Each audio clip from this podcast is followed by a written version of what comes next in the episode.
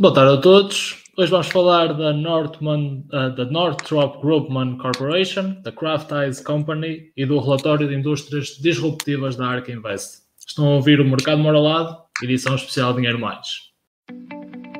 The first rule in investment is don't lose. And the second rule in investment is don't forget the first rule. Olá a todos, sejam bem-vindos. É verdade, eu sou o único moderador opinador de Portugal e eu acho que isso é, é bastante legal. Um, e, uh, e, queria dar-vos uh, dar as boas-vindas a esta edição especial do Mercado Moralado. As apresentações já foram feitas, por isso uh, acho que são dispensáveis neste momento. E os nossos espectadores também que nos vão ver depois no mercado conhecem-nos e, e, não precisam de ouvir falar mais um bocadinho sobre nós. Por vamos já começar com o primeiro tema.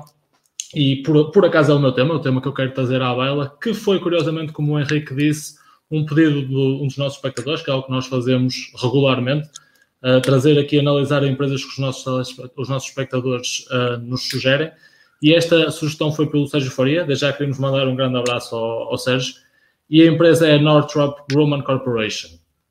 Uh, e antes de vos passar a palavra, quero só falar aqui um bocadinho sobre a empresa. Esta foi, é uma empresa com, com grande história, uma empresa que começou em 1939 na Califórnia e foi crescendo com, paulatinamente com base no seu, no seu, na sua operação e também com base em, em aquisições. Uh, e é uma empresa que, que, hoje em dia, que hoje em dia tem, uh, tem um market, uh, ou umas, uma vendas na casa dos 36, dos 36 bilhões e está dividida basicamente em quatro segmentos, que é os, os sistemas aeronáuticos, os sistemas de defesa, os sistemas de missão e os sistemas de espaço. E, uh, e, nós podemos fazer aqui quase um paralelismo com, com a Stark Industries do universo da Marvel é uma empresa de, de defesa, armamento, etc., muito ligada ao, uh, ao, Estado, ao Estado americano. Um, e, uh, e, as perguntas que eu vos queria trazer aqui, para começarmos aqui a discussão, seriam basicamente se vocês viam uh, uma empresa deste setor com um lugar na vossa carteira e o que é que acham aqui da, da empresa. Ora bem, se calhar, como estou no meu canal, vou dar aqui a, a início à, à discussão acho que é um direito que me assiste. Uh, ora bem, eu, antes de mais, antes desta sugestão do, de, que foi trazida por um, por um dos nossos espectadores, uh, não conhecia a empresa, não sei se vocês conheciam, mas pronto, uh, também já imaginava que não. Uh, portanto, eu não neste momento na minha carteira pessoal eu não tenho nenhuma empresa deste, deste setor e confesso que quando vi aqui esta, esta NOC, uh, estive aqui a ver as contas do, do quarto trimestre de 2020, que eles publicaram relativamente recente, e, uh, e acho que de facto pode ser que uma empresa interessante, uh, desde logo pela sua, pela sua avaliação. Eu queria só deixar alguns números. Eles têm crescido nos últimos dois, dois anos com taxas de crescimento na ordem dos dois dígitos um, perto de dois dígitos. Em 2020 eles cresceram 9% uh, a nível de vendas. Um, para terem noção, eles fizeram vendas de 36,8 uh, mil milhões de, de, dólares e tiveram um lucro por ação uh, de cerca de, de 23,65 dólares. Ou seja, o que dá aqui um PER bastante simpático, dado que a cotação atual de fecho na passada sexta-feira foi de 298 dólares. Portanto, em termos de avaliação, a empresa parece-me estar relativamente interessante, ou seja, ela está aqui com um pé na ordem de, dos 12, 13 vezes, quando, por exemplo, a média deste setor, segundo o Seeking Alpha, está aqui na ordem dos 23, das 23 vezes. Portanto, em termos de avaliação, acho, acho que está aqui relativamente uh, interessante. Depois também eles referem um, que no, no, no, eles referem no relatório de contas que em termos de carteira, ou seja, isto é, é uma empresa que funciona por grandes contratos e, e, e, quando nós temos empresas que funcionam, nós conhecemos isto porque trabalhamos numa empresa de construção civil e de facto, não como trolhas, atenção, só para deixar este disclaimer lá, lá em casa. Com todo o respeito que temos pelo, pelos nossos colegas que, que, trabalham nas obras, que são a espinha dorsal da nossa companhia. Exatamente. Atenção. Exatamente, exatamente. Portanto, trabalhamos na área financeira, numa empresa de construção e, de facto, um, o, o, que acontece é que neste tipo de empresas, um dos grandes drivers e, e um, um, dos grandes elementos importantes para a avaliação é a carteira de encomendas, a, a carteira de, aqui não é de obras, mas a carteira de contratos que eles têm. E eles revelaram que têm uma carteira de, de contratos na ordem dos 81 mil milhões de, de, dólares, o que é bastante interessante. No entanto, há aqui um ponto eh, que não é tão positivo, ou seja, eles têm uma carteira de, de, possíveis de contratos de 81 mil milhões de dólares, mas destes 81 mil milhões de dólares, uh, eles só têm 32 mil milhões uh, com financiamento assegurado. Ou seja, esta empresa, para quem está lá em casa, ela basicamente depende de contratos que tenha com, com, com o Estado. No caso, muito o Estado americano. De alguns dados que eu vi, eu acho que mais de 80% da, da receita dela vem do Estado americano. E, portanto, o financiamento que vem do Orçamento de Estado dos Estados Unidos tem aqui, um, obviamente, um impacto muito grande na atividade. E este, para mim, é um dos pontos uh, menos positivos da empresa, porque, pelo menos no meu ponto de vista pessoal e, e no tipo de investimento que eu costumo fazer, um, ehm, normalmente gosto de empresas que têm uma diversificação, uh, quer de, da sua fonte de, de receitas, ou seja, das suas dos seus segmentos de negócio, quer também do, dos vários clientes. O que aqui não acontece, portanto, para mim, eh, para o meu modo de investir e para o meu modo como eu analiso o risco, esta não é uma empresa assim tão, tão interessante e tem aqui este ponto menos, menos positivo. Uh, depois, o que é que eu destaco também, para além disto? Ou seja, aqui acho que há este risco de saber como é que, por exemplo, vai ser o posicionamento dos Estados Unidos em termos de gastos com, com defesa nos próximos anos, mesmo no setor aeronáutico, que também está aqui relacionado com, com o setor militar, uh, de alguma forma, e, e de facto vê-se que, por exemplo, as previsões da empresa para o próximo ano são de uma descida uh, neste, nestes segmentos. No entanto, é aqui esperado um, um aumento no, no setor espacial e eu acho que pode ser aqui um dos grandes drivers de crescimento da empresa. Boa parte dos contratos uh, que eles têm no futuro são neste setor, neste segmento, Uh, portanto, diria que pode ser aqui um driver de crescimento e estaria, estaria aqui atento porque acho que pode, pode de facto ser positivo para esta empresa. Um, eu acho que seria uma empresa que, que, teria no meu radar, pese embora esta questão da forte dependência do, do Estado norte-americano, que seria um ponto aqui, a meu ver, menos, menos positivo.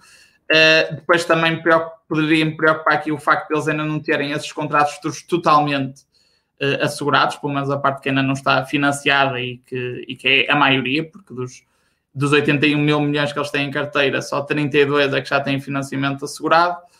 Uh, mas, mas sim, acho que é uma empresa que, apesar disto, de ter estes riscos e ter um balanço que eu considero que não é muito, não é muito, muito robusto, ou seja, eles têm uma autonomia financeira da ordem dos, dos 25%, que não é fabuloso. Uh, Pronto, mas apesar disso, acho que é uma empresa que, pela sua valorização atual, acho que pode ser, um, na minha opinião, um investimento interessante, mas também gostaria de, de ouvir o que tem a dizer sobre esta empresa. É, então, se calhar tomo a palavra. Aqui deixam sempre um menino mais novo para o fim. É, mas, de facto, da análise que eu fiz desta empresa, é muitos riscos que o Ricardo disse. O primeiro, a grande dependência do, do, do, Estado e de contratos com o Estado e, sobretudo, do Estado americano. Eh, uma pergunta que eu tenho e que se calhar queria ver o que vocês dizem, porque de facto do que eu consegui entender, não consegui entender muito bem, mas pelo que eu vi, vai haver uma estabilidade a nível orçamental em relação à defesa, ou seja, com, mesmo com Biden e aqui nos próximos anos não vai haver uh, grandes investimentos em defesa, o que pode ser mau para, para este setor. Um, ehm, esse é um grande problema e depois como os contratos são, é, é um risco e acho que tipo uma parte positiva que podemos ter aqui é o facto de com o Biden termos uma maior relação e voltarmos a ter uma melhor relação com os países da NATO e, e pode ser que isto facilite um, contratos com, com outros países. Depois, exatamente o que tu disseste, ou seja, esta é uma empresa que, que, que o setor em que está e o, e o que faz implica elevados investimentos em capital e, e, isto torna um bocado o balanço e isso tudo um bocado perigoso. Falaste de duas coisas muito interessantes. Falaste de um setor que, uma, uma, área de negócio da empresa que é o espaço, que acho que tem muito, muito potencial.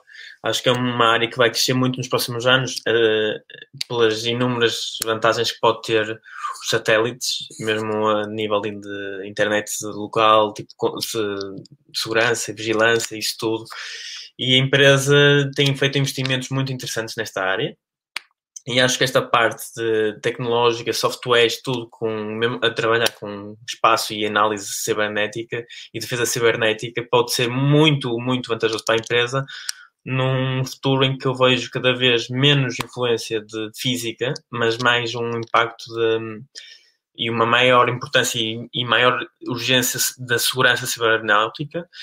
E, e queria entender ou seja, se eu investir nesta empresa ou não, depende um bocado de entender esta dinâmica, porque, a meu ver, a nível de uh, aviões e infraestrutura, ou seja, pode, acho que pode ser um, um, um, risco, porque acho no futuro, mas acho que a nível cibernáutico e defesa de a defesa cibernáutica tem muito, muito potencial. E acho que é por aí, por, na minha opinião, e do que analisei, por aí passa o potencial da empresa. E, e queria ver o que é que, que o António tem a dizer. Ora bem, uh, Ricardo, uma coisa que eu, que eu queria falar sobre o que tu disseste, que é o facto de, de eles serem uma empresa uh, que trabalha muito por uh, contratos, como, como, nós, como nós também somos no, no nosso trabalho pessoal. aqui também há um ponto bastante interessante, que é que também acontece um bocadinho com são tão, tão grandes que normalmente a empresa que ganha o projeto, e neste caso aqui os competidores podemos olhar se calhar um bocadinho até para Boeing, a Lockheed Martin, a Raytheon Technologies, mesmo como esta, que esta, uma destas outras empresas ganhe um projeto, é muito normal que tenha que subcontratar uh, as pessoas, que, as pessoas, neste caso as empresas que perderam o, uh, os projetos. Uh, isso acaba por ser uma pequena rede de segurança para as empresas que acabam por perder, por perder a liderança no projeto, porque normalmente eles, eles são, vão, são repescados para trabalhar como subcontratados. Contudo, claro que sabemos que quem, quem é subcontratado vai ter um, um rendimento menor dos, dos, serviços que presta, mas mesmo assim acaba por ser uma, uma rede de segurança neste tipo de. na, na indústria da defesa. Uh, vocês já falaram de alguns, de alguns pontos fracos uh, da empresa, ou seja, coisas que nós uh, devemos ter um pé atrás quando investimos neste tipo de, de negócios. Acho que há um que é, que é bastante evidente, que é o facto de, de eles estão numa indústria que é a indústria da defesa, do armamento, que, que põe de parte muitos investidores. Há muitos investidores que não querem estar a, estar a investir em armamento. Uh, isso pode não ser positivo em termos de, de inflow de capital para a empresa, porque há, há muitos fundos que por simplesmente não investem neste tipo de, de, de empresas porque estão associadas uh, à, à morte, não é? Acima de tudo, uma arma construída para, para retirar vidas, vidas humanas. Isso pode ser algo preocupante. Uh, depois de resto, já disseste o balanço, o balanço não é muito sólido, uh, já, já falaste disso. Uh, eu queria só aqui também falar de uma, uma questão importante que devemos reter, que é o facto de boa parte do crescimento do resultado deles este ano a devir do fundo de pensões. e isso acaba por ser um bocadinho enganador quando, quando olhamos para, para os earnings per shares, os rendimentos por ações porque o que aconteceu é que vivemos no ano 2020 muito. Foi muito bom para os mercados financeiros, ou seja, todas as posições em, em ações uh, subiram bastante. Tivemos, tivemos um, um mercado forte, especialmente na, na parte da na parte tech. Ou seja, e este, o que acontece com esta empresa é que ela tem investimentos uh, no seu fundo de pensões e esses investimentos valorizaram bastante mais do que é normal. Eles normalmente têm previsto que estes investimentos cresçam a uma taxa de 7,5%, e depois eles usam este, este fundo para pagar uh, suplementos de pensões aos seus, aos seus funcionários. Uh, contudo, quando eles têm mais valias aqui, eles têm que reportá-las como resultado líquido. E o que sucedeu foi que este ano eles tiveram 16,5%. E isso impactou bastante o resultado da ação e pode ser, pode ser um bocadinho pode ser um bocadinho enganador quando olhamos para o PI atual uh, deste ano. Contudo, para o próximo ano, eles já prevêem uma, uma diminuição neste, neste, nesta parte do negócio, digamos assim, uh, e, manter, e prevêem manter ali o, uh, os earnings per share no mesmo local, ou seja, com o aumento de, do, uh, dos lucros da operação em si.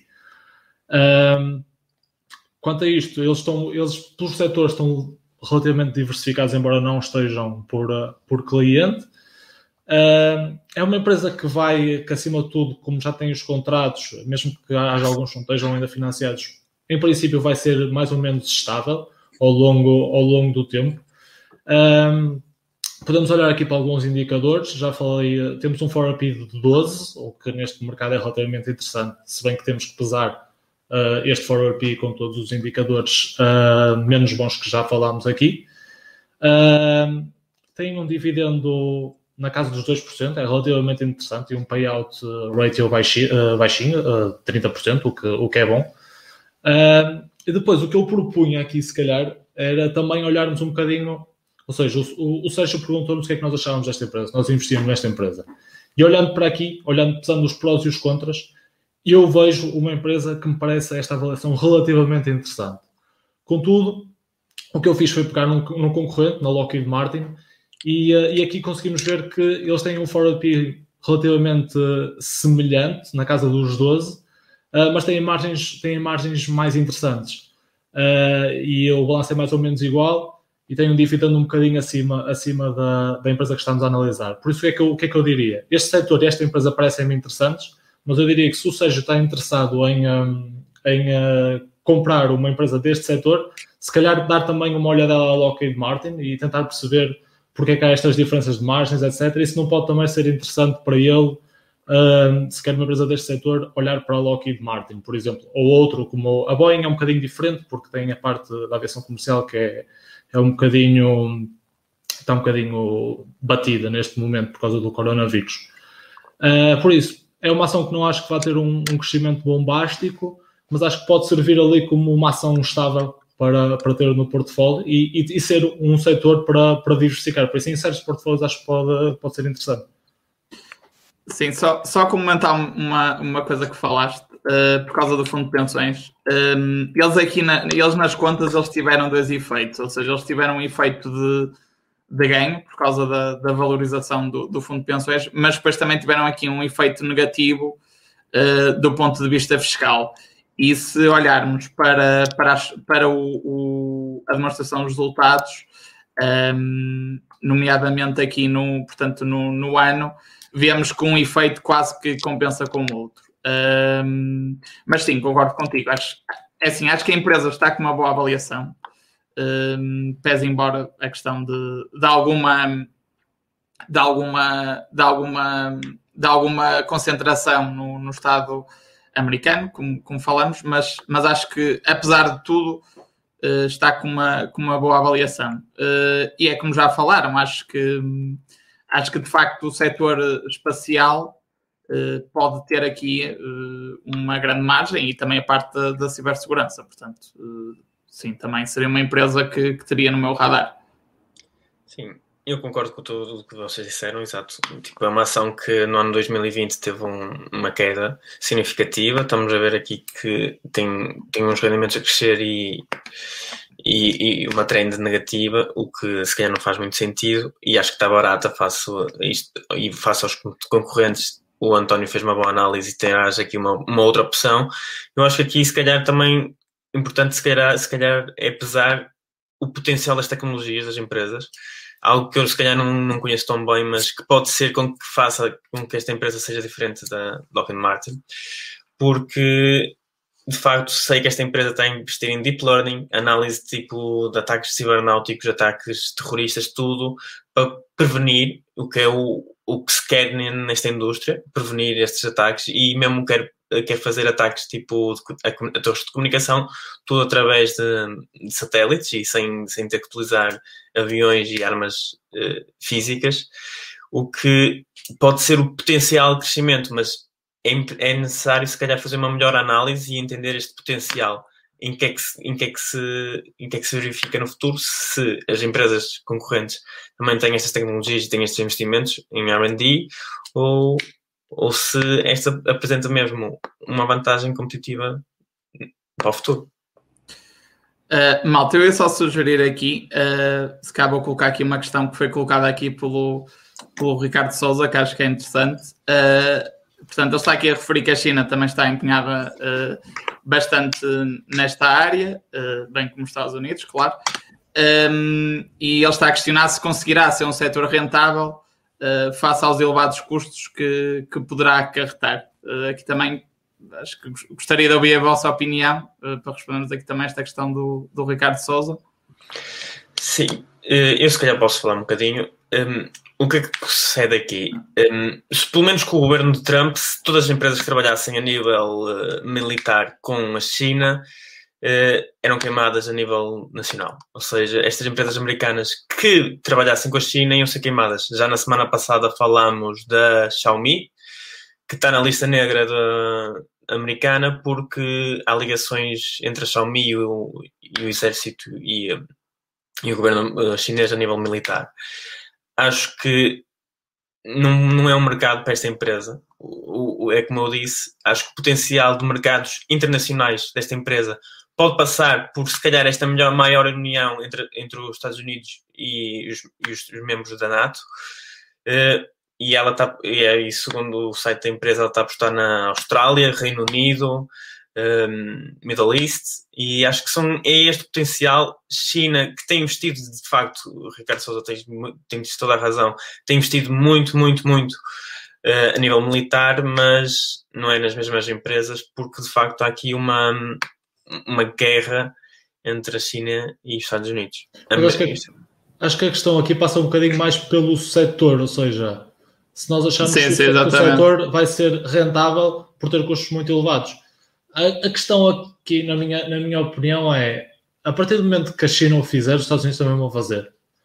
Uh, e, uh, e, não se podem dar ao luxo de, de, ficar para trás porque, porque não vão querer perder não vão querer perder o controle nem a influência de ter, de ter uh, controle do espaço. Por isso, acredito que acredito que possa ser rentável porque tudo bem que vai ter, vai ter custos elevados, mas os custos vão ser passados para o, para, para o cliente. Por isso acredito que se a NOC conseguir aqui os contratos com, o, com, os, com os Estados Unidos, uh, será, será relativamente rentável. Depois também temos, podemos olhar é, é, será que eles vão conseguir estes contratos ou não, porque existem outros players, uh, outros players no mercado, como a SpaceX, por exemplo, que acho que vai ser, vai ser bastante forte Uh, mas é, é, uma, é, uma, questão muito interessante. É muito interessante perceber o que é que se vai passar aqui no futuro. E se calhar aqui para fazer um bocadinho a ponto, também é, é muito interessante que, provavelmente o melhor que poderia acontecer para esta empresa seria quase uma nova guerra fria. Neste caso, houve uma guerra fria com a Rússia uh, no, no, século passado. Se houvesse uma guerra fria com a China, se calhar isso poderia ser muito interessante para esta empresa, porque os investimentos em. Uh, em defesa e em sistemas de defesa iriam crescer bastante. Por isso, uh, acho que que não sendo a mesma coisa, a China poderá, poderá ter um, um efeito importante na, no crescimento da, desta empresa e deste setor. Sim, estamos só a responder aqui ao, ao, ao Ricardo. o que eu acho é que, é assim, se nós compararmos este setor neste momento e tu olhas, por exemplo, para as margens EBIT da, da, desta empresa, uh, apesar de todas as margens andam ali na casa dos 11%, porque não é uh, uma margem comparado com outros setores uh, muito elevada. Agora, o que eu acho é que é, esses contratos, daquilo que, que eu percebi, quando eles celebram contratos com, com o governo, eles celebram eles têm um tipo de contrato que é o principal, onde eles fazem o contrato com base nos custos, acrescido de, de um FII e uma margem. E, portanto, eu acho que isto os deixa mais ou menos protegidos. E, e como eu acho que, de facto, vamos ter aqui um intensificar uh, da guerra uh, Estados Unidos-China, uh, e, e, eu acho que vamos ter também a guerra espacial, por exemplo, aqui também, como o Ricardo falou, da guerra da exploração de recursos no espaço, porque isto também vai acontecer, mais dia menos dia, não sei se será daqui a 10 anos, se será daqui a 20 anos, uh, mas vai haver esta guerra e, e estas empresas uh, vão ser necessariamente alimentadas pelo, pelo Estado norte-americano, porque, porque esta guerra com, com a China, isto vai continuar. Um, e falo no campo espacial, também falo do campo, do campo da cibersegurança. Portanto, eu diria que, que este tipo de empresa está mais, ou menos protegida uh, pelo tipo de contratos que faz uh, e também pelo facto de, de ser do, do, interesse dos Estados Unidos e, e, e, e, da China também, mas obviamente que aqui para estas empresas será mais o Estado americano. O Estado americano não quer perder a hegemonia que tem a nível espacial e, apesar de toda a hegemonia, continua a ter a nível da, da cibersegurança. Portanto, o que eu diria é que, nesse sentido, estes setores acho que, acho que vão ser rentáveis. Agora, para os contribuintes americanos, é que se calhar não vão ser muito rentáveis, não é? Porque vão gastar uma boa pipa de massa com isto. Bem, meus caros, acho que foi uma discussão interessante e podemos passar aqui à, ao tópico seguinte. E no tópico seguinte temos o Ricardo parece que se sente com, com fome esta semana e decidiu trazer aqui um clássico da indústria alimentar. E Ricardo, a pergunta que eu quero fazer aqui é qual é a tua marca de ketchup favorita? Ora, como já perceberam pelo tema que trago aqui, é claramente Heinz. Uh, não tenho grandes dúvidas. Por acaso é o ketchup que eu costumo consumir em casa, não é? Até porque sou acionista desta empresa, só um pequeno disclaimer. Portanto, temos que dar dinheiro às empresas que são nossas, não é? E, portanto, mesmo que o ketchup fosse péssimo, não é o caso, uh, teria de ser sempre a, a, minha primeira escolha. Só, só por causa disso. Um, o tema que vos trago aqui é a divulgação de, de resultados da, da Heinz, que, que tiveram resultados, a meu ver, uh, bons, uh, face àquilo que era a estimativa dos analistas, se bem que já sabemos, como falamos aqui em alguns, em alguns episódios anteriores, que os analistas, por norma, andam a dormir, mas vou deixar esse ponto para o António, que eu gosto particularmente de, de falar de analistas. Um, pronto, passando então aqui aos resultados da, da Heinz. Eles tiveram um crescimento nas vendas este ano, uh, portanto, em termos de, de crescimento uh, a nível do ano, portanto, das vendas core, eles tiveram um crescimento de 6,5%. Isto contrasta com, com anos anteriores em que eles tinham, tinham, perdido, tinham perdido vendas, tinham perdido cota de mercado. Este ano conseguiram crescer aqui em termos de vendas. Outros pontos positivos, o cash flow operacional deles cresceu 38%, mais de 38%, que é muito positivo. A margem EBITDA também, também melhorou. Uh, o EBITDA teve um crescimento de 10%, ou seja, quando nós comparamos o crescimento do EBITDA de 10% com o crescimento das vendas, uh, os tais 6,2% que falei, uh, de facto, os, os 6,5% que falei, perdão, de facto mostra aqui um aumento da margem e depois essa margem também teve um grande, um grande efeito em termos de cash, porque o cash flow operacional aumentou 38,7% e, por exemplo, o free cash flow, que basicamente é o cash que está disponível para distribuição aos acionistas, teve aqui um aumento na ordem dos 55%. Ou seja, esta empresa, eh, para quem não sabe, ela, ela teve problemas no, no início de 2019 com um escândalo contabilístico em que eles tiveram de, de registrar um valor muito significativo em, em paridades, e aliás eles tiveram uma investigação da SEC, eh, por, por, alegadamente terem uh, irregularidades contabilísticas. Uh, aparentemente, isso já é uma questão do passado. e, de facto, eles neste, neste ano conseguiram voltar aos crescimentos. o que eu vos queria perguntar aqui é qual é que é a vossa opinião sobre esta empresa? Em termos de valorização atual e se vocês investiriam na empresa ou não. Bem, Henrique, desculpa, mas o Ricardo falou de analistas e eu, quando falam de analistas, eu não aguento, pá, eu não aguento. E portanto, vou começar eu. Uh, sim, para quem não nos conhece e não segue o nosso canal, antes de mais, uh, por favor, dêem uma vista de olhos. Uh, eu normalmente sou a pessoa que, que insulta os analistas aqui, portanto, mais uma vez, os analistas estiveram a dormir nesta empresa. Mas agora, olhando aqui para as questões que o Ricardo levanta, que é na verdade o que é importante, um, de facto, uh, acho que é extremamente importante referirmos que, que eles tiver, tiveram uma mudança de, de, CEO, não é, Ricardo? Passaram o CEO português até, se não me engano. Uh, exatamente. Ele tem, ele tem dupla nacionalidade, inclusive. Ele é luso-brasileiro. É o Miguel Patrício, sim. É português, é nosso. É... Sim, é nosso, é nosso. É nosso, é nosso. É nosso. Uh, e basicamente ele, ele chegou ali, acho que o objetivo dele foi um bocadinho limpar completamente a casa. Antes estava com, com vários problemas e, e, mesmo este ano eles ainda, se não me engano, registraram bastantes imparidades, pelo que li no, no relatório, e é isso que está, uh, que está a afetar um bocadinho ainda o resultado deles durante, durante este ano. Uh, sendo que estas, estas imparidades tiveram a ver com a operação e também com a venda de, algum, de, de algumas, de algumas posições e o goodwill que eles tinham nessa, nessas, nessas marcas. E foi isso que afetou ainda um bocadinho a, a rentabilidade da, da, empresa, porque é por isso que se nós formos ver, por exemplo, a Yahoo Finance, vemos que, que eles não têm um resultado positivo, mas deve-se, acima de tudo, a questões non-cash, ou seja, não foram, não teve, não teve a ver com a operação, com a operação em si. Um, queria só deixar aqui alguns pontos, alguns pontos que, que, que eu não gostei tanto na empresa.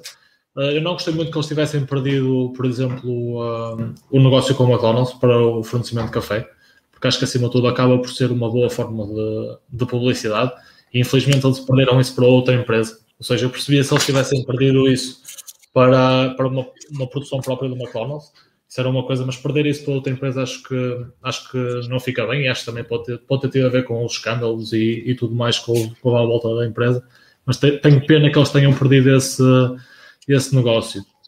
Mas daqui para frente, como disse, o, CEO está a limpar a empresa. Agora, daqui para frente, tem-se a haver um, um, crescimento nulo ou ligeiramente positivo no, nos próximos anos com a intenção de no futuro uh, crescer nas marcas que não são verdadeiramente fortes, ou seja, vender o que não interessa e ficar com, a, com o, o, que a empresa é realmente, realmente boa. Um, sendo assim, uh, mesmo não havendo um crescimento nos próximos anos, eu vejo aqui uma empresa a fazer na casa dos 2, 3 dólares uh, por ação de resultado, isto coloca-os na casa dos 13, 14 de forward PE e, e, olhamos para o dividendo dele de 5% e um payout ali na casa dos 50%, 60%, vemos que há aqui, há aqui de, facto, há de facto valor nesta empresa. Uh, se olhamos para o balanço, vemos um balanço que é, é, pesadinho, o balanço está um bocadinho pesado, temos 3 bilhões de caixa e 28 bilhões de dívida, ou seja, acho que ainda há aqui algum, algum trabalho a fazer. Uh, tem uma margem operacional interessante, 22%, comparado, comparado com alguns concorrentes que estive a ver, é relativamente superior. Uh, e eu não tenho, o mais me chamou a atenção é que eu não tenho verdadeiramente uma, uma posição neste, neste setor da, da comida e dos bens embalados, uh, a não ser a minha posição relativamente pequena que tenho na Beyond Meat. Por isso, sendo assim, com, com este refazer da casa, com esta limpeza da, da casa e uma perspectiva de futuro melhor, vai ser, vai ser uma empresa que vou manter na minha watchlist list para no futuro, uh, quando provavelmente vender alguma coisa que tenho, que tenho tech, poder diversificar para, para este setor. Sem dúvida, achei, achei interessante. E mais uma vez, o último é o menino da casa. um, Ricardo, tinha uma pergunta para te fazer, que era que me ajudes a entender que, qual foi o driver deste, deste crescimento de 6%, sendo que uma empresa se registra tipo valores de 26 bilhões, uh, receitas de 26 bilhões em 2017, 2018 cai um bocado em 2019 e depois de 2020 volta a recuperar para os 26, que faz com que este crescimento seja os de 6%. Eh, eu queria entender também como é que por exemplo, o António aqui falou da Beyond Meat. A Beyond Meat teve receitas a crescer porque é uma, uma nova indústria, nova, está a surgir e tudo, mas teve um impacto bastante negativo do, do facto de, das, do problema da, das companhias fast food e do crescimento de, e ter que vender mais em, em superfícies. Eh, porque de facto o que, o que eu acho é preciso entender, porque quando uma empresa está assim já estabilizada a nível de receitas, o melhor que se pode fazer é exatamente o que vocês estão a dizer, e é o, o que acho que é o potencial da empresa, é uma reestruturação e ver onde se pode aumentar as margens. Vender o que não interessa e, e melhorar onde, o, o, os, os, grandes, os grandes produtos. Agora, a questão é aqui é a seguinte, é tipo, se este potencial de crescimento das vendas e das receitas se verificar mesmo que seja com menor intensidade no futuro, podemos ter aqui dois drivers muito bons e muito positivos. Eh, e pronto, era aí mais ou menos nisso que queria falar, porque o António nunca deixa nada para ninguém. Analisa tudo aqui, a balanço, a DR, e depois uma pessoa não vai estar aqui a repetir. Oh, oh, oh, Rico, é assim, mandas uma mensagem e opa, quero falar isto, e eu deixo para ti, meu. É, temos, temos que começar a combinar o guião. Temos que começar a combinar é, o guião. Não, mas está bem assim. Eu só tenho mesmo essa, esta questão, porque o que o António certo. disse é, e é o que acho muito positivo na empresa, é esta reestruturação, mas gostava de entender como é que, de onde é que vem este driver de crescimento de 6% num, de um ano passado para este ano, sendo que o ano passado, ou seja, para este ano 2020, sendo que o ano 2020 teoricamente poderia ser negativo para, Ora bem. a empresa, não sei. Sim, eu acho que há dois fatores, uh, na minha opinião. Uh, primeiro, o primeiro fator, acho que é uma coisa que nós já falamos aqui noutros podcasts anteriores, tem a ver com a mudança da liderança. Uh, e a Heinz tinha, antes de, portanto, este novo CEO, ele entrou, pensou, no dia 1 de agosto de 2019.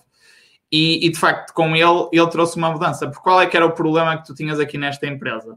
Tinhas um problema de marketing, de marketing do produto. Era um produto que estava a gasto Uh, e, e, e, a grande prioridade deles foi, eles foram buscar uma pessoa ligada ao marketing, por exemplo, este, o Miguel Patrício, ele tem um grande background em marketing, ele foi durante seis anos diretor de marketing da, da, da maior cervejeira do mundo, que é a AB InBev.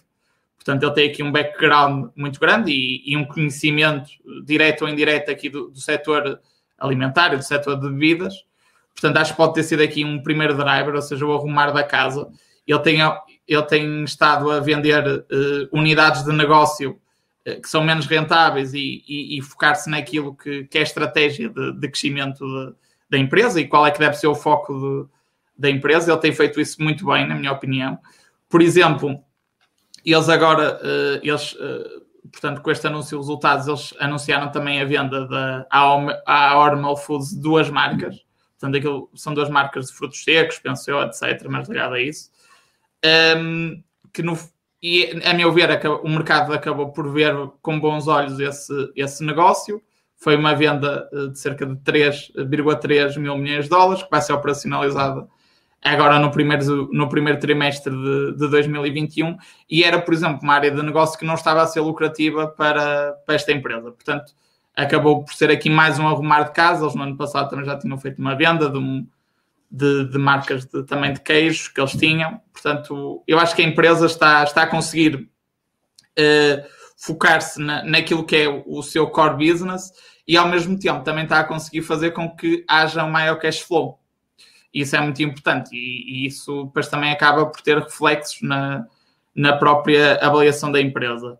Uh, depois, uh, a própria pandemia uh, também acabou por os ajudar um bocadinho, porque eles têm produtos que nós consumimos em casa, não é? Ou seja, é um setor alimentar e, e, e também houve aqui um acelerar do consumo de alguns produtos que, que eles vendem. Portanto, acho que houve aqui, na minha opinião, acho que houve estes dois fatores, um mais estratégico e o outro mais devido à questão do Covid, que, que os podem ter ajudado. Se calhar não vendas que eles fazem para restaurantes e assim, mas, mas, por exemplo, nós já falamos aqui no podcast anterior da Beyond Meat e, e, e tu tens o efeito de, de, vendas em supermercados, não é? Que, que, que nós sabemos este ano, uh, fruto da, da pandemia, tiveram um desempenho muito positivo.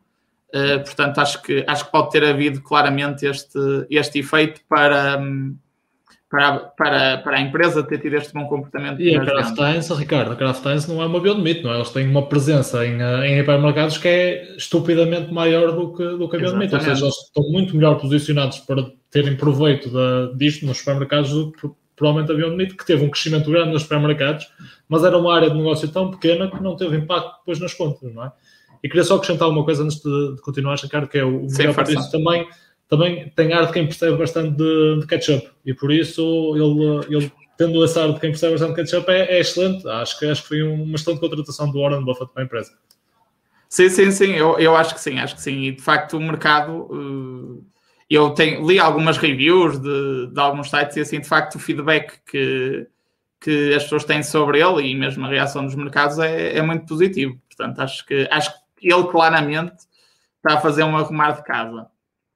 Uh, eu, neste momento, sou acionista da, da, empresa, como já tinha falado. Uh, há só aqui um, uma coisa uh, que, que, me preocupa um bocadinho, se bem que eu acho que eles estão no caminho para, para reduzir isso, que é a questão da, da dívida. Ou seja, quando tu olhas para o balanço, apesar de tu tens um grau de autonomia financeiro na ordem ali dos 50%, que é muito bom, por exemplo, estamos a falar há pouco de uma empresa com, com 25%, portanto é, é muito superior, mas depois quando tu olhas para a dívida em função do, do, do EBITDA, uh, vês ali um valor na casa das quatro vezes. Por exemplo, este é um driver muito utilizado pela banca para conceder financiamentos a empresas, só para terem noção. E aqui um valor... Uh, na casa das quatro vezes já é um bocadinho um limite, está perto ali do limite do que, do considerado saudável, ou seja, a partir de 5 já não é considerado muito saudável. Portanto, eu acho que a empresa também tem tentado fazer estas vendas no sentido de ter mais cash flow eh, para, para também eh, continuar a reduzir a, a dívida. Portanto, acho que, na minha opinião, como acionista, o ponto que me preocupa mais neste momento aqui na, na empresa é a questão da dívida. Se bem que, com todo este aumento de cash flow e, e com todo este desempenho em, em, em 2020, que se refletiu depois também em recebimentos, e este negócio na minha opinião, é um negócio que tem tudo para ter pouca dívida, porque é um negócio claramente cash cow. Num, portanto, o setor alimentar é um negócio do ponto de vista de recebimentos uh, com um risco relativamente reduzido. Uh, portanto, o que eu diria é que este ponto preocupa-me um pouco, mas também acho e vejo que eles estão a dar passos no sentido de, de reduzir e, por exemplo, a dívida líquida este ano já, já reduziu face a 2019 e acredito que esta venda da, à, à Hormel Foods de 3,3 uh, eh, mil milhões de dólares vai ajudar ainda mais esta redução de dívida. Portanto, é aqui um sinal amarelo, mas que sinceramente acho que acho que gradualmente vai começar a deixar de ser um problema. Sim, senhor, meus caros. Uh, Henrique, queres, queres dizer alguma coisa? Exato, de facto, porque é que eu dizia aquilo de de vender nos supermercados, porque do que vimos no caso da Vend Meat, as margens nestes era, estavam mais uh, abatidas, mas de facto, se calhar, o, pode ter sido um driver positivo para a empresa, porque de facto eles têm muita maior presença nos, no, nas grandes superfícies que têm, na, se calhar, na, a nível da restauração. E pode ter sido muito bom. E acho bastante positivo o que o Ricardo disse também, o facto da empresa já vir há quatro anos a reduzir a dívida e, e pode ser um, um, potencial positivo e mesmo com, com, com estas vendas de, de, áreas de negócio que não, que não estão a ser lucrativas. Muito bem, muito interessante. Uh, Henrique, eu peço desculpa por, uh, por falar muito e eu opa, agora estou-me a sentir um bocado mal por, por achar que estou a tirar ah, algum protagonismo e, e, agora até vou fazer uma ponte para o teu tema para tu poderes falar um bocadinho sem eu te incomodar, ok? E por fim, queria dizer a todos que o Henrique está agora a sentir-se esta semana um bocadinho assim um professor Shibanga e quer, e quer vir aqui falar-nos do que é que vai ser o futuro, o que é que vai acontecer no futuro das, das indústrias no mundo, não é, Henrique? Vem-nos falar da Ark Invest. Exatamente. Também como investidor mais jo jovem aqui do, do nosso grupo, faz sentido também eu investir aqui nestas nestas growth stocks, não é? Uh, e, e quem é melhor para falar do futuro da Carc Invest, não é? Uh, o fundo que está nas notícias, que está em todo lado, que toda a gente quer seguir e ver o que diz. E de facto é isso que trago esta semana, é analisar cinco, um reporte da Ark Invest sobre cinco mais ideias para o futuro, ou seja, cinco mercados em que esta a empresa diz que não, não, não se deve investir. Uh, primeiro diz que deve-se estar atento uh, ao banco a nível presencial, ou seja, agências físicas que vão, de, vão desaparecer. Um, e fala também da, do retalho a nível brick and mortar, ou seja, o retalho físico. Dois, estes são dois que eu acho bastante um, diretos e que toda a gente está atenta. Mas depois temos três, três outros setores que um deles que já falámos aqui várias vezes, quando falámos da Disney, quando falámos da Netflix, que é a Linear TV, ou seja, a televisão por cabo, que eu já tinha dito pela nossa opinião, ou seja, nós pouco a pouco temos falando bastante de, do que vem neste report, mas também depois temos uh, o transporte por linha férrea e o, o transporte de pessoas através de, de, automóveis, isso tudo que vai mudar tudo para, para um sistema de robotáxi. Eu queria entender qual é que vocês acham que. O que é que vocês acham deste report? O que é que vocês concordam? O que é que vocês discordam? E se tinham alguma empresa, alguma empresa da vossa carteira que se enquadra num, numa destas perspectivas para o futuro? Malta, eu, eu aqui queria se calhar propor, propor aqui uma, uma coisa a fazermos um bocadinho diferente. O que é que vocês acham? De pegarmos uh, setor a setor, o que eles falam. O que é que acham? Sim, acho, acho que é o ideal. Acho que é o ideal. Acho que setor a setor. Sim, sim. Pá, e começando aqui nos bancos online, um, acho que vocês, vocês são da mesma opinião, não é? Que os bancos, os bancos, as, as, os bancos físicos, as, uh, como é que se chamam as, as não é estações? Agências. Agências, agências, obrigado, mão branca, peço desculpa. As agências têm vindo, têm vindo a fechar e, e temos, vindo, temos visto cada vez mais passar para bancos como o Ativo Banco e, e a aposta do Santander no Open Bank, etc. Por isso acho que, sem dúvida, eu, eu, não percebo, eu não percebo muito, não percebo muito de bancos, por isso vou deixar aqui para o Ricardo este. Ora bem, sobre a, sobre a banca, então, eh, eu acho que, que hum, o, o, relatório acho que traça aqui um cenário um bocado negro. Eh, eu concordo que, que de facto aquele, aquela agência bancária que nós conhecemos, atenção, eu não acho que vai morrer acho que isso vai continuar a existir. Agora, o que acho é que vai haver uma acelerada tendência que já tem acontecido nos, nos últimos anos, que é, por exemplo, se calhar em Braga há, sei lá, 20 anos, tinhas se calhar mais 30 ou 40% das agências da Caixa, por exemplo, e de outros bancos, que, que agora não tens. E, portanto, se calhar, eu acho que nós podemos chegar ao ponto de, por exemplo, nós vivemos em Braga, tu em vez de teres, sei lá, tipo 5 ou 6 uh, caixas gerais de depósitos, cinco agências, tens uma. Uh, e, e, acho que isso naturalmente vai acontecer. Depois acho também que a banca uh, cada vez mais vai ter, uh, vai ter aqui a ameaça, já está a ter a ameaça de plataformas digitais, como por exemplo a Revolut, um, ehm, plataformas peer-to-peer, -peer, ou seja, tens cada vez mais plataformas peer-to-peer -peer online. Nós temos, exemplo, em Portugal a Reis, mas tens a Mintos, tens outras em que basicamente eh, essas plataformas já financiam uh, empresas e, e, projetos imobiliários e, e, mesmo pessoas a nível particular. Portanto, eu acho que, que de facto esta digitalização também do, do, ponto de vista do negócio do banco, porque o negócio, porque o negócio do banco uh, é captar depósitos, é? captar dinheiro das pessoas e depois emprestá-lo. E se tu tiveres aqui cada vez mais vias alternativas para obteres o, o teu dinheiro, muitas vezes uh, com menos burocracias, porque, por exemplo, se tu fores fazer um, um empréstimo a um banco para comprares uma casa, tu estás ali tipo dois ou três meses, não é? Entre assinar as papeladas, entre, entregar as papeladas, uh, para fazer avaliações de imóveis, etc. É, é um sistema muito burocrático e moroso. Uh, e eu acho que a banca necessariamente vai ter que se adaptar. Agora, quando a ARC diz que a banca está em risco e, que, e que, pode morrer, uh, eu sou mais cauteloso. Acho que também não se vai passar isso. Uh, acho que o que vai acontecer é, é um acelerado de uma tendência que tu já tens visto, que é a concentração bancária. Por exemplo, em Espanha, tu tinhas muitos bancos, uh, e aliás, o, o IBEX, que é o índice espanhol dos índices com maior peso do, do setor bancário, e tu em Espanha já estás a assistir a operações de concentração. Penso que o BBVA, por exemplo, recentemente uh, anunciou que vai fazer uma fusão com outro banco, agora não me recordo o nome, uh, também espanhol.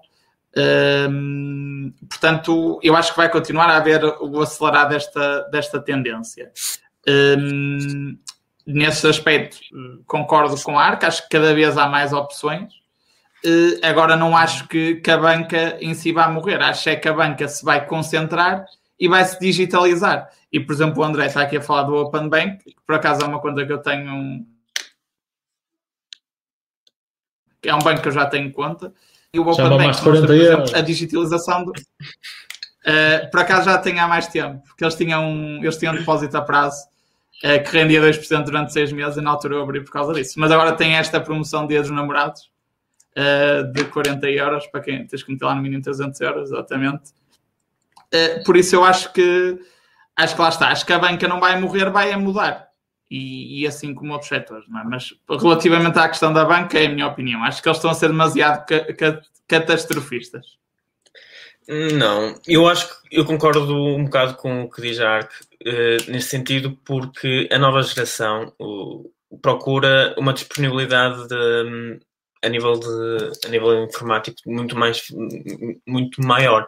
Por exemplo, um, é ridículo quando eu posso ir ao site da Caixa, pedir um cartão novo e mandam-me tudo para casa e está tudo bem, mas quando eu tenho que trocar um cartão ou renovar, tem que ser presencial. Há muitas burocracias que de facto ainda existem, que deviam desaparecer.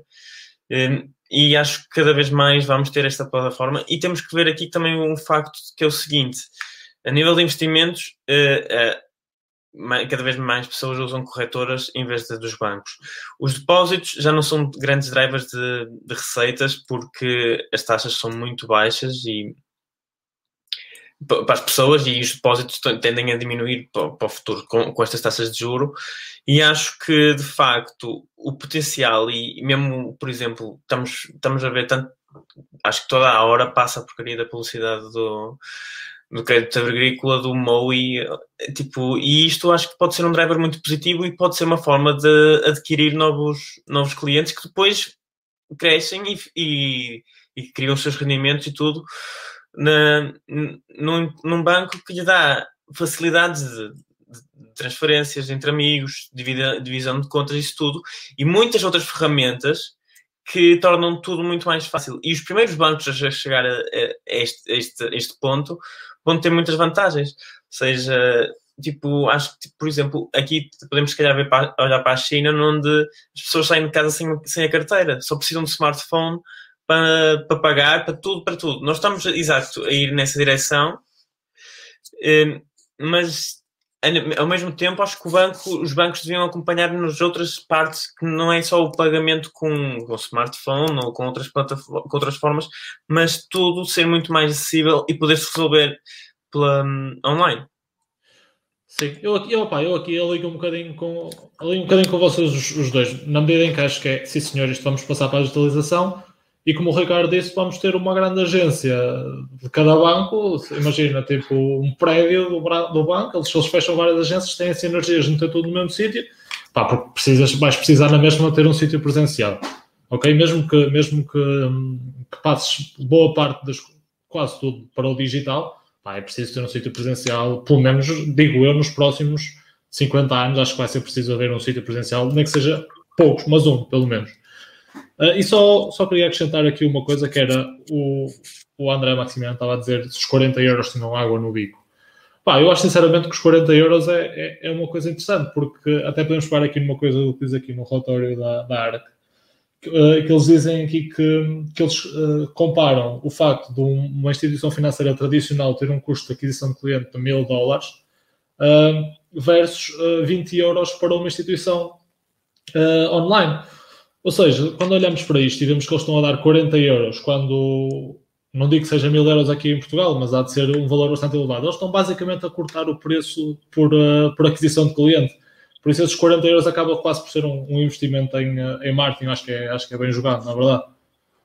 Uh, malta, não sei se querem acrescentar aqui nos bancos, vamos passar para o retalho. Não, Sim, só queria. Só acrescentar. Uh, força, força, Henrique. Só acrescentar. Parece que não podemos passar, parece que não podemos passar. Não, não podemos passar.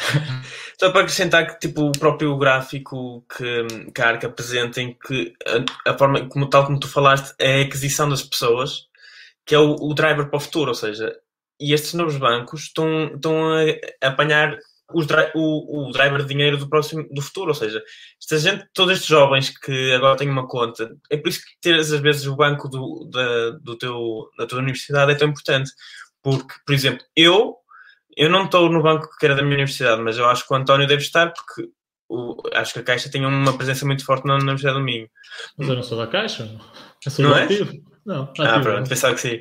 Mas eu pronto, eu acho digital, pá. Exatamente.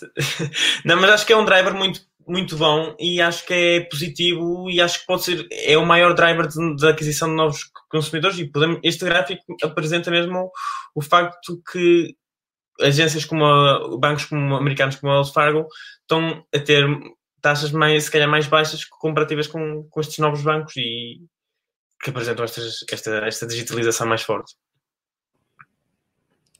Sim, uh, uh, pronto, acho que já falaram tudo. Não quero acrescentar nada, portanto podemos passar ao próximo tema. É? Então o próximo tema é o retalho físico. Como, e acho que bem já um bocadinho atrasado, porque acho que isto foi o tema do ano passado. Temos aqui dois ou três passos neste caminho uh, e acho que um, e vai continuar a crescer e, e, e, e, muito significativamente. Há quem diga que depois de, do coronavírus isto vai recuar, mas eu, na minha opinião, não vai recuar muito. ou, ou não vai, até, se calhar nem vai recuar até. E acho que é mesmo o futuro e, e aquelas lojas uh, que melhor se adaptaram à venda online são as que vão, que vão persistir. E o que vocês têm a dizer?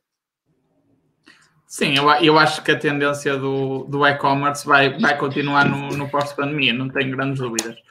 Agora, acho é que há que ver com cautela uh, este, esta mudança, ou seja, eu acho que vai continuar a haver shopping, não, até porque eu acho que há determinados produtos em que as pessoas ainda preferem, e pessoalmente as mulheres, acho eu, um, nós, homens cá, somos mais práticos e se calhar até mandamos uma camisa ou umas calças pela internet, mas as mulheres gostam mais daquela coisa de ir ao shopping e de experimentar. Uh, por isso, eu acho que isso vai continuar a haver.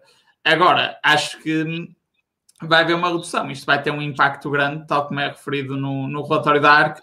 Por exemplo, nas empresas de imobiliárias, que nós temos as redes, imensas empresas nos Estados Unidos, em que, por exemplo, o setor do arrendamento comercial representa uma parte grande do, do negócio deles. Ou seja, eu acho que de facto este tipo de empresas hum, não acho que vão acabar, mas, mas criar um número de players que vais ter no mercado e a dimensão desses players, destas redes, claramente uh, vai ser mais, mais reduzida. Porque acho que há negócios que de facto o e-commerce pode ganhar um, um, grande, um grande impulso. Não digo, por exemplo, se cá na, na roupa de, de mulher, acho que facto a existência de shoppings vai continuar a fazer sentido, mas, por exemplo, quando compras produtos eletrónicos, computadores, coisas desse género, pá, são coisas que tu chegaste perfeitamente uh, à conclusão nesta pandemia que tu não precisas de ir a uma Vorta ou ir, ou ir a um pá, ou ir a um Media Market ou etc. e ir lá comprar. Podes perfeitamente uh,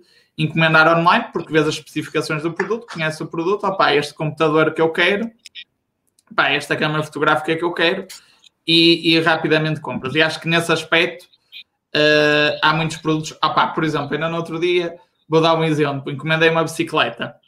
Por exemplo, para mim, uh, é muito mais cómodo eu mandar vir pela internet e vir uma transportadora trazer a minha casa do que eu ir à Decathlon ou ir a outro sítio e vir com aquilo carregado, não é? Carregado de caixas uh, para casa, não é? Ou seja, Pá, eu acho que este tipo de coisas, isto veio para ficar, porque é muito mais cómodo tu, tu, tu, tu compras assim e tira-te muito menos tempo.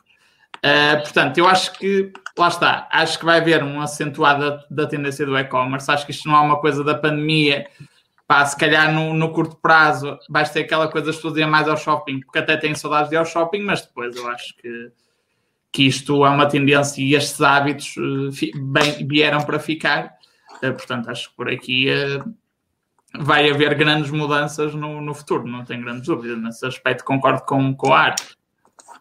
Oh, Ricardo, aqui a grande questão acho, acho que passa, que é a seguinte, que é, vais começar a ir para o trabalho de bicicleta?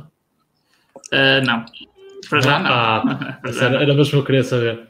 Pronto, quanto, ao retalho, quanto ao retalho físico, uh, concordo, acho que vai mudar paulatinamente, mas não vai desaparecer. Porque acima de tudo, e, por exemplo, eu gosto, gosto do exemplo da FNAC. Um, eu acho que eles vão usar uh, as lojas físicas cada vez mais como uma forma de, de, de logística, ou seja, uh, uma forma fácil de aproveitar a cadeia logística para trazer coisas para perto do teu cliente, ou seja, a FNAC de Braga, uh, do centro logístico, passar facilmente coisas para a FNAC de Braga sem grandes custos de transporte, ou seja, vem tudo no mesmo, no mesmo caminhão, por exemplo. E, e acho que a loja vai transformar-se um bocadinho numa, numa, numa forma de entregar ao cliente, porque hoje em dia há muito aquela coisa de, ok, mandei vir online, mas vou levantar em loja porque pouco nos portos. Uh, e acho que, acho que a FNAC está a fazer isso muito bem por duas razões, ou seja, aproveitas logisticamente uh, e poupas dinheiro no, nas entregas, mas por outro lado, ao, ao, fazer com que a pessoa vá à loja, e para ti também é fixe porque poupas, no, poupas nos portos e dás uma voltinha, que hoje em dia dar uma voltinha é espetacular, mas ao ires à loja, tu estás, tu tá, a empresa está a aumentar a probabilidade que tem de tu teres, de tu entrares na loja e ter food traffic na loja. Ou seja, tu já compraste online e em princípio és um cliente que é um cliente qualificado, que gosta dos produtos que estão lá, e tu vais lá e dizes, ok, estou aqui na FNAC, vou entrar e vou dar uma volta e vou ver o que é que está aqui. Provavelmente até podes comprar outra coisa ou ficar com, com a ideia na mente de vir a comprar alguma coisa. E acho que que a FNAC está a fazer isso muito bem, que é transformar a loja uh, num, num centro logístico e ao mesmo tempo fazer um sítio muito agradável, onde tu gostas de estar, uh, onde tu gostas de andar e de ver, de ver coisas, para te meter na cabeça que podes comprar mais alguma coisa ou até comprar alguma coisa naquele momento. Por isso acho que o online pode ser um duplo catalisador muito importante para as empresas que souberem, que souberem aproveitar isto. E, uh, e agora, por falar nisto, se calhar para a semana até vou trazer a FNAC para analisarmos. Exato. Outra coisa que era interessante no que tu disseste é exatamente isso que tu disseste. As empresas que já têm várias lojas e uma boa presença online podem utilizar depois, não só para o que tu disseste, para recolher em loja, mas também as lojas como hub de, de, de entregas. Ou seja, tu pedes um produto da FNAC que está na loja de Braga, a entrega é, é muito mais rápida, o que um é um grande driver para a aquisição de clientes e até o que estamos aqui a ver o, o que o André disse que as pessoas, os jovens não gostam de esperar e de facto é uma, é uma verdade, mas isto pode ser o, uma forma de corrigir o problema e uma vantagem competitiva em relação às outras empresas, porque eu entrego praticamente ao mesmo preço, e mais barato a entrega e, e, e mais rápido. E dá-te jeito, às vezes até dá jeito aquilo ir para a loja porque tu podes não ter disponibilidade para receber em casa, por exemplo. Exato. Acho que é positivo. Acho que pode ser muito positivo. Uma, uma adaptação das, das empresas portuguesas e mesmo e dessas empresas que já têm uma presença em certos mercados, é, esta dinâmica online e físico, sim, mas de, em certa parte concordo com a ARC que há uma parte significativa que vai desaparecer e vai passar para, para online. E passo para o seguinte tema. Televisão por cabo, um tema que já falamos aqui duas vezes no canal, quando falamos da Disney e da Netflix. Uh, se calhar vou deixar aqui o meu, o meu colega António falar, porque ele, ele tem aqui a Disney e ele leu o relatório deste ano recentemente e ele vai dar aqui umas tips significativas. Sim, sim, eu tenho, tenho a Disney, estou confiante pá, no futuro de subscrição da, da empresa e, e, no futuro do modelo de subscrição no geral. Uh, sinceramente, aqui acho que, que quer o modelo de subscrição online, que agora pode ser bastante melhorado ainda com outro tipo de conteúdos, como desporto, etc., pá, vai começar a reinar e vai, e vai destruir, uh, vai destruir a, a, empresa de televisão como a conhecemos. E como, como no, no retalho, como na banca, as pessoas que vão, um, as, os canais que se adaptarem são os que vão, vão sobreviver. Porque, opá, é impensável tu, nós daqui a 5 anos continuarmos a, a, ter 150 canais, a pagar 150 canais e, e ver 4 ou 5. Uh, é, é, completamente impensável. Acho que vai haver aqui a transição. E, sinceramente, para, para as distribuidoras, uh, quando falo de distribuidoras, uma Mel, uma nós, acho que o futuro passa muito mais por se focar em boa internet e boa rede móvel uh, porque, porque, sinceramente acho que, que aqui o, o a televisão por cabo vai, vai tender a, a diminuir. Uh, e por isso é, era, era muito, é muito esta a minha, a minha opinião, é por isso que tenho este investimento significativo na minha carteira na Disney, uh, mas isso é, é, outra história. Sim, vocês também já foram, foram falando. Um, sim, eu, eu acho que já, já falamos disto no episódio anterior eu acho que a forma como nós vemos televisão está a mudar e vai mudar. Porque, opá, se há 10 anos nós tínhamos estado sujeitos à oferta que tínhamos e ver o programa que, que tinhas no momento, tu hoje em dia tens plataformas de streaming onde basicamente podes escolher o que queres ver, não é? E, e eu acho que de facto esse, esse é o futuro. E eu acho que o cabo vai continuar a existir pela questão da internet, porque tu precisas de internet dessas uh, plataformas de streaming, mas acho que esta oferta de canais e estes pacotes, por exemplo, em, Portugal, neste momento, uh, eu acho que uh, há determinadas operadoras que se deviam começar a posicionar no sentido de ter uma oferta só de internet. Porque, por exemplo, tu hoje em dia tens aqueles pacotes standard, tens internet, tens o telefone fixo, opa, que já não se usa, não é? Pelo menos não uso e acho que muita gente uh, cada vez usa menos e eu acho que então na nossa geração com os telemóveis isso vai cair rapidamente. Oh, olha, se quiseres ligar para o Canadá, se quiseres ligar para o Canadá, estás lixado, pá. Ah, ligas para o WhatsApp, ligas para o WhatsApp, ligas para o WhatsApp, tens o WhatsApp, pronto, está feito. Não, mas tens outras soluções, não é? E, um, e acho que esses pacotes tripartidos de internet uh, telefone fixo e televisão, se calhar vai ser um pacote só de internet. E eu acho que as operadoras, se calhar, vão ter que se focar cada vez mais nisto. Um, mas sim, acho que a televisão uh, ou muda, ou seja, ou próprios, os próprios canais se tornam quase em plataformas de streaming, eles próprios. Os que fizerem isso acho que vão conseguir sobreviver. Uh, ou se não, acho que estão condenados a, ao desaparecimento, uh, não digo nos próximos 10 anos, mas numa perspectiva de, de médio prazo, sem dúvida nenhuma. Pá, nós, como somos acionistas da nós, até podemos começar a pensar em fazer ali pressão, lá perto do Conselho de Administração, porque a nossa posição conjunta claramente dá-nos uma posição qualificada. Pá, chegarmos lá e dizer, opá, agora em vez de termos, uh, vendermos pacotes de canais, porque é que acho que era uma excelente ideia começar a vender diretamente na televisão os pacotes, por exemplo, da Netflix, da Disney Plus, da, da HBO Max. Acho que isso era uma excelente ideia. A Vodafone Mas... já faz isso. A Vodafone já faz sim, isso. Sim, sim. A Vodafone já, já tem uma oferta. Já... É. a Vodafone, é, é a Vodafone, mas o que a Vodafone faz, acho eu, pai, corrijam porque eu, consigo, eu tenho Vodafone, eu consigo entrar com a minha conta. Mas o que eu estava mesmo a dizer era eles terem uma. Não sei se eles fazem isto ou não, atenção, se alguém, se quem nos estiver a ver souber, que foi me corrija. Eu acho que eles não vendem diretamente, ou seja, serem um, revendedor e ficarem com, com um cut, acho que isso poderia ser interessante, com uma parte da, da mensalidade. Pois, eh, hum, pois isso pois. não sei. Eu acho, se... só, eu acho que eles só dão acesso. Têm integração, fazem a integração, mas tens que ter eh, conta diretamente. Acho que isso poderia ser uma forma de tu virares o facto de perderes eh, dinheiro com os canais de televisão normais, não é? Pois. Sim, sim, sim, sim. Mas de facto, não sei se é uma boa ideia agora nós tirar já os canais de televisão, porque é um driver de ah, isto é uma, é uma cena é, de futuro, é, uma é, longo prazo. Calma, não é já, não é já. Uh, espera, deixa, deixa a ação crescer e eu vendo. A minha marca é da TVI, pá. Exato, e eu depois, não, eu por enquanto que a ação suba e depois eles fazem o que quiserem e eu vou-me embora. Não, Sim, mas eu facto, acho... Não, força, força, desculpa. Não, não, de facto, acho que eles vão, as, as televisões por cá vão, vão continuar com este sistema que é tentar eh, até ao, ao último dos dias vender a televisão por cabo. E porque eles dizem, ah, por mais 5 euros tens não sei quantos canais e tu vais uh, na treta deles e, e subscreves os canais e, e, o pacote e tudo isso. E pronto, e acaba por, por gastar dinheiro, mas acho que de facto é o que tu disseste e o, um principal driver que foi o que já falámos é quando o, os, os desportos passarem para, streaming e, e, isso vai, vai completamente acabar com, com, com a televisão por cabo. E aqui dizer, Ricardo, desculpa lá. Olha, entretanto, acho que me esqueci. Ah, já sei o que é que ia dizer. Não, eu, ia, eu ia dizer que para já é prematura nós fazer isso, até porque há canais que têm muita adesão. Por exemplo, o número de.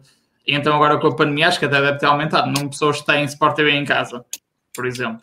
É, pronto, acaba por ser um serviço à parte agora. Agora, eu acho que aquele eu acho é que as operadoras deviam cada vez mais ter um, um, um tipo de oferta uh, personalizada. Ou seja, em vez de ter estas soluções customizadas de, opá, tens um pacote com 150 canais ou 200 canais, tens um pacote feito à medida do cliente com os canais que ele efetivamente necessita. E, eu acho que este cada vez mais tem de ser o caminho uh, das operadoras, ter uma oferta cada vez mais personalizada, porque acho que é a forma delas delas continuarem a, a, a existir no mercado. Mas corrijo-me se estou enganado, mas tipo, os pacotes da, da Sport TV custam 30 euros. Estou enganado? Não. Estou certo. Acho que é à volta de 30 euros. A primeira empresa de streaming que conseguir as licenças de, de reprodução de, da Premier League e assim vai ter economias de escala tão, tão grandes que vai, vai arrebentar com isto tudo. Não há, não, não há forma, porque 30 euros por mês eu acho absurdo. Pelo menos eu, pelo menos eu acho que é, é muito valor. Quer dizer, tu podes ter o um pacote de luz né, de 140 canais, luz, telefone, uh, internet, telefone, luz não, foi, era bom, por 29 euros. Tu vais gastar mais 30 euros só para ter 4 canais de, de desporto? Ok, queres ver aquele todo.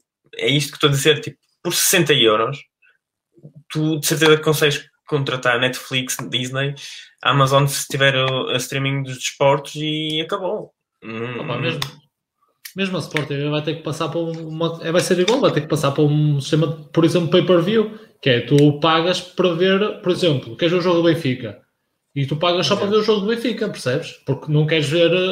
Eu, eu por acaso gostava, mas por exemplo, ver a MotoGP, há muita gente que se está a borrifar para a MotoGP, se está a borrifar para, a borrifar para, uh, para a Fórmula 1, para a NBA, e só quer, só quer ver o Benfica, pá, e ainda por cima os jogos fora. Uh, acho que tem que passar um bocadinho por aí. E mesmo assim, acho que eles conseguem, uh, ao fazer este target bem claro para as pessoas, conseguem chegar ao público que interessa e manter esse público, porque uma pessoa que, que é louca por futebol vai ver os jogos que lhe interessam, estás a ver? Acho eu. Acho que é também o futuro da Sport TV. Sim, eu acho que tenho ideia, posso estar enganado, uh, corrijam-me se estiver a dizer alguma mentira, mas eu acho que, por exemplo, em Espanha já acontece, tu compras ao jogo. Há, há, há, muitos mercados onde isso já acontece, mesmo nos Estados Unidos, uh, isso já acontece, por exemplo, acontece muito no, um, uh, no wrestling. No wrestling tu consegues pagar muito para ver apenas um evento. Ou no UFC. No UFC também pagas ao evento, estás a ver? E, uh, e acho que isso é uma, é uma questão de, de tempo até, até ser assim, também em Portugal. Então, se essa discussão passamos, se calhar, ao próximo setor disruptivo, onde eh, a ARC prevê que vai acabar eh, o transporte por linha férrea. Eh, eu queria primeiro ouvir, se calhar, a vossa opinião e depois dizer o que têm a dizer. Ora bem, uh, de todos os pontos que eles têm no relatório, uh, este é o ponto que eu concordo menos. Uh, porque eu percebo o que eles dizem quando. Porque eles basicamente o que dizem no relatório é que tu vais ter uma substituição do, do, do transporte de férreo, que, que, neste momento acaba por ser uma solução, principalmente para grandes cargas, mais económica, e vais ter basicamente caminhões elétricos a fazer esse, esse trabalho que antes era feito pelo, pelos comboios. Eu aqui tendo um pouco a discordar. Eles falam, por exemplo, de quando tens um caminhão, o serviço é muito mais porta a porta, etc. E de facto, sim, é verdade. Mas, mas atualmente, se pensar, uh, o transporte por, uh, por comboio é já é feito quase única e exclusivamente para grandes transportes, não é? Entre países, em, que, em que basicamente o, o transporte mais conveniente uh, acaba por ser o transporte férreo. Depois, por exemplo, também tens os contentores que chegam dos, dos, que chegam dos, dos portos. Ou seja, eu acho que esta ligação, por exemplo, entre os portos e, e o transporte férreo, não sei se vão ser uh, caminhões elétricos a fazer este, este trabalho. Eu sinceramente tenho muitas dúvidas, porque a capacidade de transporte de um conjunto de carruagens é muito maior do que de um, de um caminhão, não é? sendo elétrico ou não, é, é muito maior. Portanto, eu aqui uh, tendo um bocadinho a, a, discordar, principalmente para algum, tri, para algum tipo de, de transportes que se, que se fazem, nomeadamente de, de grandes mercadorias. Por exemplo, sei lá, tens transportes de cimentos, uh, fábricas de cimentos e assim. Não estou a ver esse trabalho a ser feito por, por caminhões elétricos. Nem, nem sei se isso, do ponto de vista económico, será compensador, muito sinceramente, até porque os próprios comboios e a própria linha férrea também é uma tecnologia que se vai desenvolvendo, não é? Portanto, uh, se calhar a forma como tu fazes o transporte férreo hoje em dia, se calhar daqui a 30 anos vai ser diferente, não é? Se calhar já não vais ter aquelas linhas de, de caminhos de ferro, que vão ser mais baratas, o custo de, de construção pode ser muito mais barato. Uh, portanto, podes ter aqui algumas mudanças no, no próprio transporte férreo. Agora, achar que esse tipo de transporte vai desaparecer, eu acho que principalmente para estas grandes fábricas de cimentos, para as chegadas de grandes contentores a portos, eu custa-me acreditar que, que isto vai acontecer, muito sinceramente. A, questão, a questão deles é, é, é, o tal transporte autónomo, não é? Que o transporte autónomo de caminhão, por não ter, por não ter pessoa, vai ser mais barato. Opa, sinceramente, acho que é como, como disseste, não tenho grande coisa a acrescentar acho que a própria ferrovia se vai desenvolver de forma a baixar esses custos. Uh, e quando isso acontecer, acredito que continuará a existir na sociedade do futuro. Sim, acho que há espaço para a linha férrea nesses casos mais específicos, sobretudo ligados, ao, como o Ricardo disse, a, a portos marítimos, num, se calhar transporte de cimentos, cereais, essas coisas, que pode ser muito mais fácil e prático encher um, um comboio e para o resto da Europa ou assim, acho que pode ser. Ainda, acredito que ainda vai existir o seu espaço, pode é diminuir o investimento na, na linha férrea.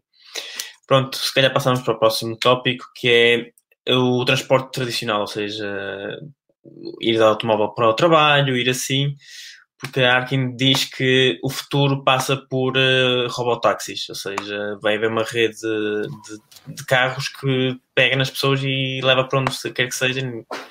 Ou seja, tu, trabalho não, tu não levas o carro para o trabalho, fica todo dia parado, vai andar no, durante, na cidade a trabalhar e a circular com outras pessoas. Aqui concordo, concordo totalmente com, com a ARC. Acho que hum, neste momento acho que a avaliação da Tesla também está muito baseada nesta, neste facto do, do, da condução autónoma e da rede autotáxi num futuro a médio prazo. E se, isso acontecer é uma revolução total porque deixas de ter, deixas de ter uh, necessidade de ter carro, basicamente não, não vais precisar ter um carro porque há carros a rodar a toda hora e é mais barato para ti apanhares, apanhares um dos carros que está na rua do que teres tu propriamente um carro, o custo acaba, vai acabar por ser, por ser mais baixo e vai ser muito mais cómodo porque não tens que estacionar, não tens de te preocupar de estar a conduzir, podes estar a fazer outras coisas enquanto conduz, o que é, é espetacular. Uh, e por isso acho que isso vai, vai ser disruptivo. Por acaso é aqui uma questão que eu tenho que vos colocar. Disruptivo existe em português ou, ou nós estamos aqui a dar, a dar pontapés? Eu acho que existe. Acho que é? existe. Okay, acho que sim. Pronto. Uh, acho que vai, vai, dar, vai dar cabo disso. Opa, os, os taxistas também, se isto for à frente, pá, vai, ser, vai, ser muito, vai ser muito complicado para a indústria do, do, do táxi, do transporte de passageiros. Um, e mesmo para os seguros, os seguros também, os seguros de automóveis também, as empresas de seguros de automóveis vão sofrer, vão sofrer muito. Por isso acho que sim, concordo, será uma, uma tecnologia disruptiva para, para o futuro, bastante mesmo. Sim, também, também tenho muito a acrescentar, concordo totalmente com, com o que o António disse. Acho que vai haver aqui muitas mudanças eh, e eu acho que já falei aqui numa live anterior que eu acredito cada vez mais numa economia partilha, ou seja, tu além de tu neste momento, quando, sei lá, pelo menos eu falo por mim, custa-te um bocado tu emprestar uh, o carro a alguém para conduzir, não é? Mas quando terminar esta coisa do teres conduzir, uh, eu acho que a economia da partilha vai ganhar muitos pontos, porque se calhar um automóvel já não vai ser só de uma pessoa, mas vai ser de várias. Uh, por isso eu, eu acredito muito neste tipo de revolução e, e, e, pronto, acho que de facto vai haver aqui grandes mudanças. Oh Paulo, como gostaria era só uma coisa, era, era tipo, vai se me entra um tarado no carro para, para o banco de trás. É que tu não controlas o que o gajo está a fazer, mas não está lá, não está lá ninguém a dizer, oh, amigo, você não pode estar a fazer isso aqui. Pá, não, mas, lavas os estofos, lavas os estofos. Ah, ah, lavas os estofos.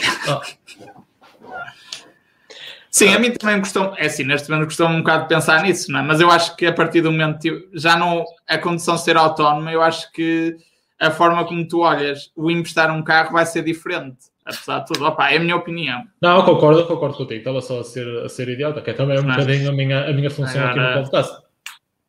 Não, tu agora é aquela coisa de, opá, não empresta aquele, ainda mistura o carro todo, não é? Pá, quando terminar isso, estás a, não estás a emprestar o não és tu que estás a conduzir, não é? Não é outra pessoa que está a conduzir, é, é a máquina não. que está a conduzir. Portanto, eu acho que aí vai haver muita mudança e que vai prejudicar a indústria automóvel, porque se isso acontecer, o número de carros que vão ser vendidos no mundo vai ser muito inferior ao que é atualmente, não é? Exato. Portanto, e, inicialmente estamos a falar de carros autónomos como os da Tesla, que tens, continuas a ter a capacidade de de conduzir tu, em vez de dar. Mas depois, eventualmente, existirão carros 100% autónomos, ou seja, não tem volante, não tem nada. Tipo, esse carro, nem, tu nem mais comprar esse carro, para, para ti não é, não é uma vantagem comprar esse carro. Mais vale, se calhar, tipo, contratar este robotáxi e leva-te para.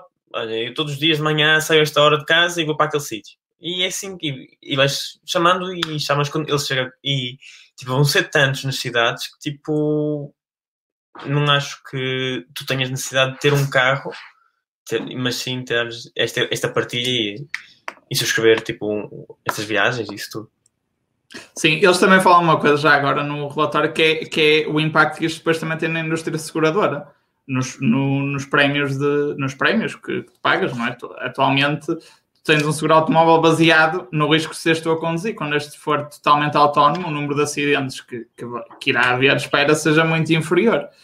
E, e isto também ter um grande impacto nesta, nesta indústria da, dos seguros, sem dúvida. Portanto, acho que isto pode ter aqui grandes consequências. Exatamente, porque exatamente isso que tu disseste, porque com, com os dados atuais, um carro autónomo eh, que os carros autónomos que existem neste momento, de experiência, são 10, 10 vezes mais seguros que, que, o, que o ser humano médio. E, ou seja, tipo, os, os prémios de risco de, das seguradoras vão cair 10 vezes e isso é, é insuportável. Pá, o risco vai ser basicamente a máquina virar-se contra ti, não é? Eles começarem a tentar dominar o mundo. É, vai ser esse o prémio de risco. Meus caros, bela discussão. Uh, penso que podemos ficar por aqui. Uh, dizer aqui só para os nossos espectadores, muito obrigado por estarem desse lado para nesta edição do Mercado Moralado. Para a semana vamos estar de volta, uh, como de costume, para falar de mais temas. Se quiserem durante a semana deixar algumas sugestões como têm vindo a fazer, estamos completamente abertas para elas. Muito obrigado e até para a semana para mais um episódio do Mercado Moralado. The first rule in investment is don't lose. And the second rule in investment is don't forget the first rule.